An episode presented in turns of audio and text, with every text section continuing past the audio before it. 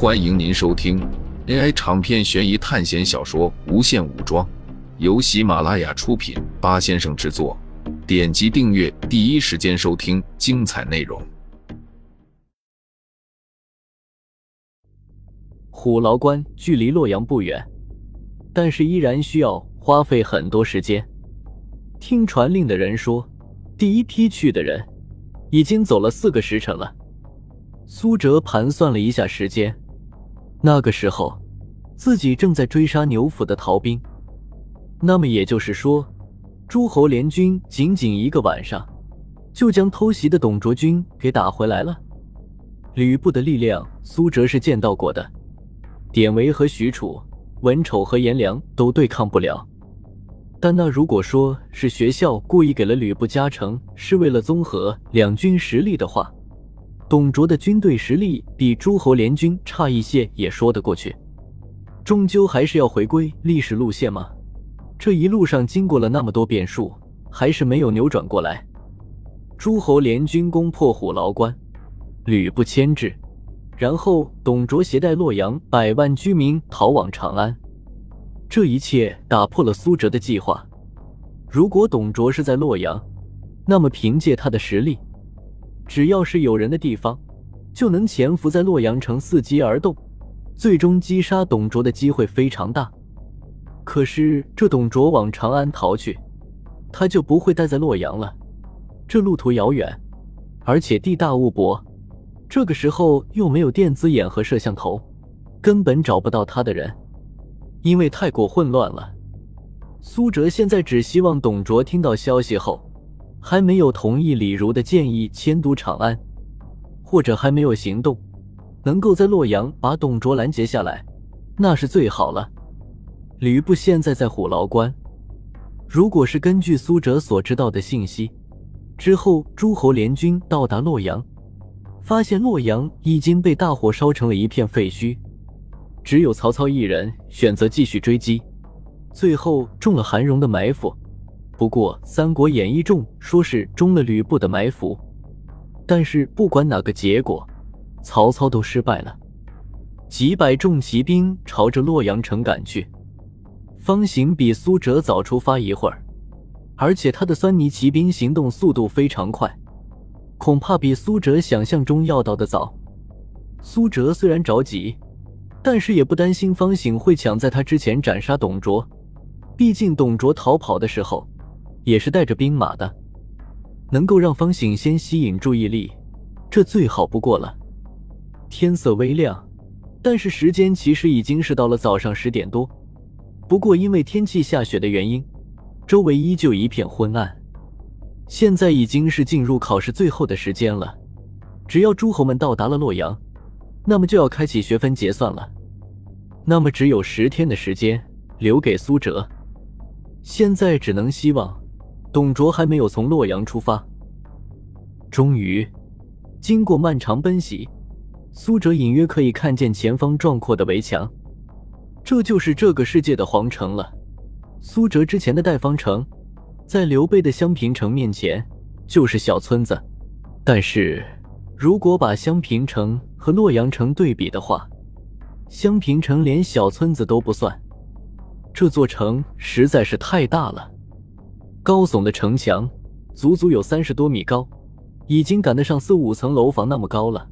凭借个人的力量很难攀爬上去，就连解开了基因锁二阶都很难一次跳跃三十米高。但是，一次跳跃十米还是能够做到的。此时的洛阳城非常混乱，密密麻麻的人群从城中出来，这是董卓在裹挟百姓一起逃往长安。根据记载，这一路会死不少人，有人被饿死，有人被冻死，更多的人死在了疾病和屠刀之下。苏哲换上了其中一个小兵的衣服，然后跟着其他传令小兵一起进去。待会去找你们的长官报告，如果敢有其他异样的举动，我就杀了你们。”苏哲说道。就在苏哲他们刚要靠近洛阳城的时候。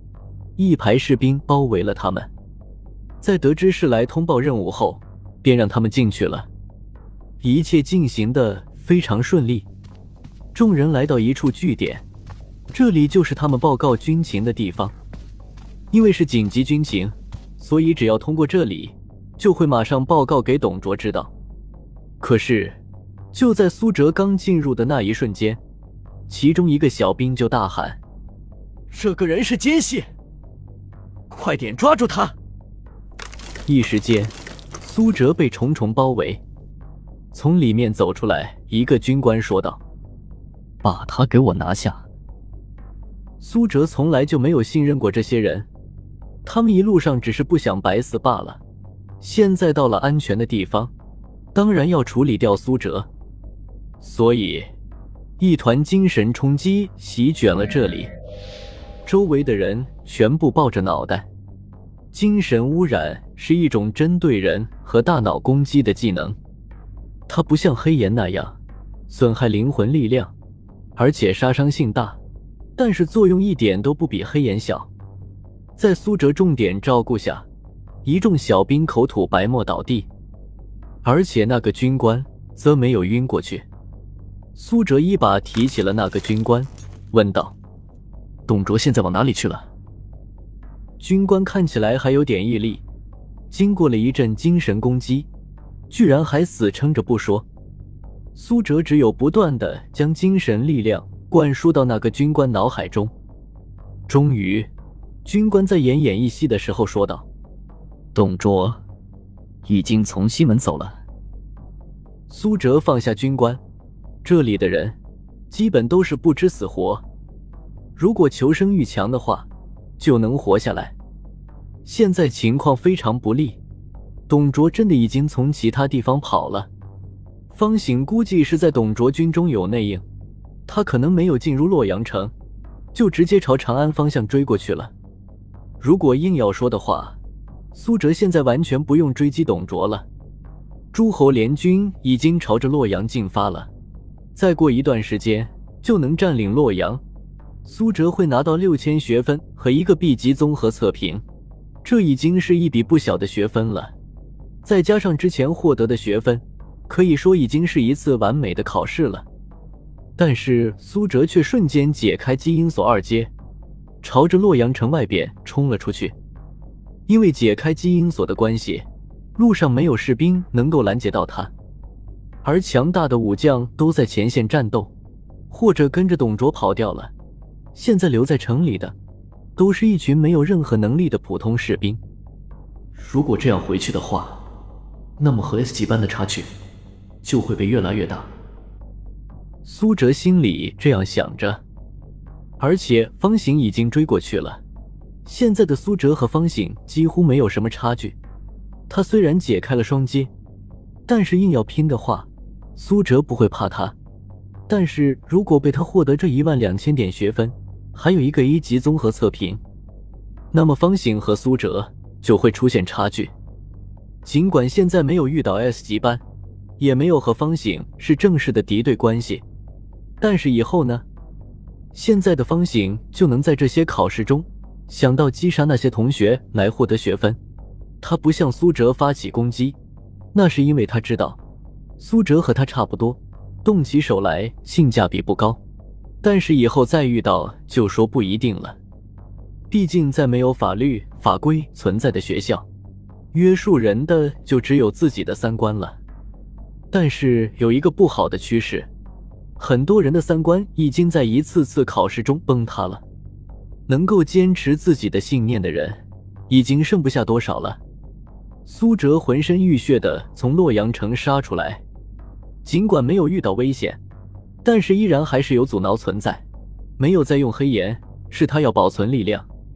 现在苏哲最强的力量就是星剑，黑岩是需要灵魂力量的。所以苏哲并不打算用，指挥着自己的部队，苏哲朝着董卓逃跑的方向追了过去。就在苏哲离开不久，一把大火将整个洛阳城点燃。这座历史丰都就在这一片大火中付之一炬。本是阴沉的天气，却被这一把大火染透了半边天。整个洛阳城周围的大雪都被融化了。黑色的烟从洛阳城中飞升到天空，增加了一股末日来临的感觉。当然，这一切苏哲都看不到了。现在在他眼里，就只有追击。现在已经进入到了整个考试最后的时刻，其他约束条件都已经没有了，唯有争分夺秒的追击。听众朋友们，本集为您播放完毕，欢迎订阅专辑，下集精彩继续。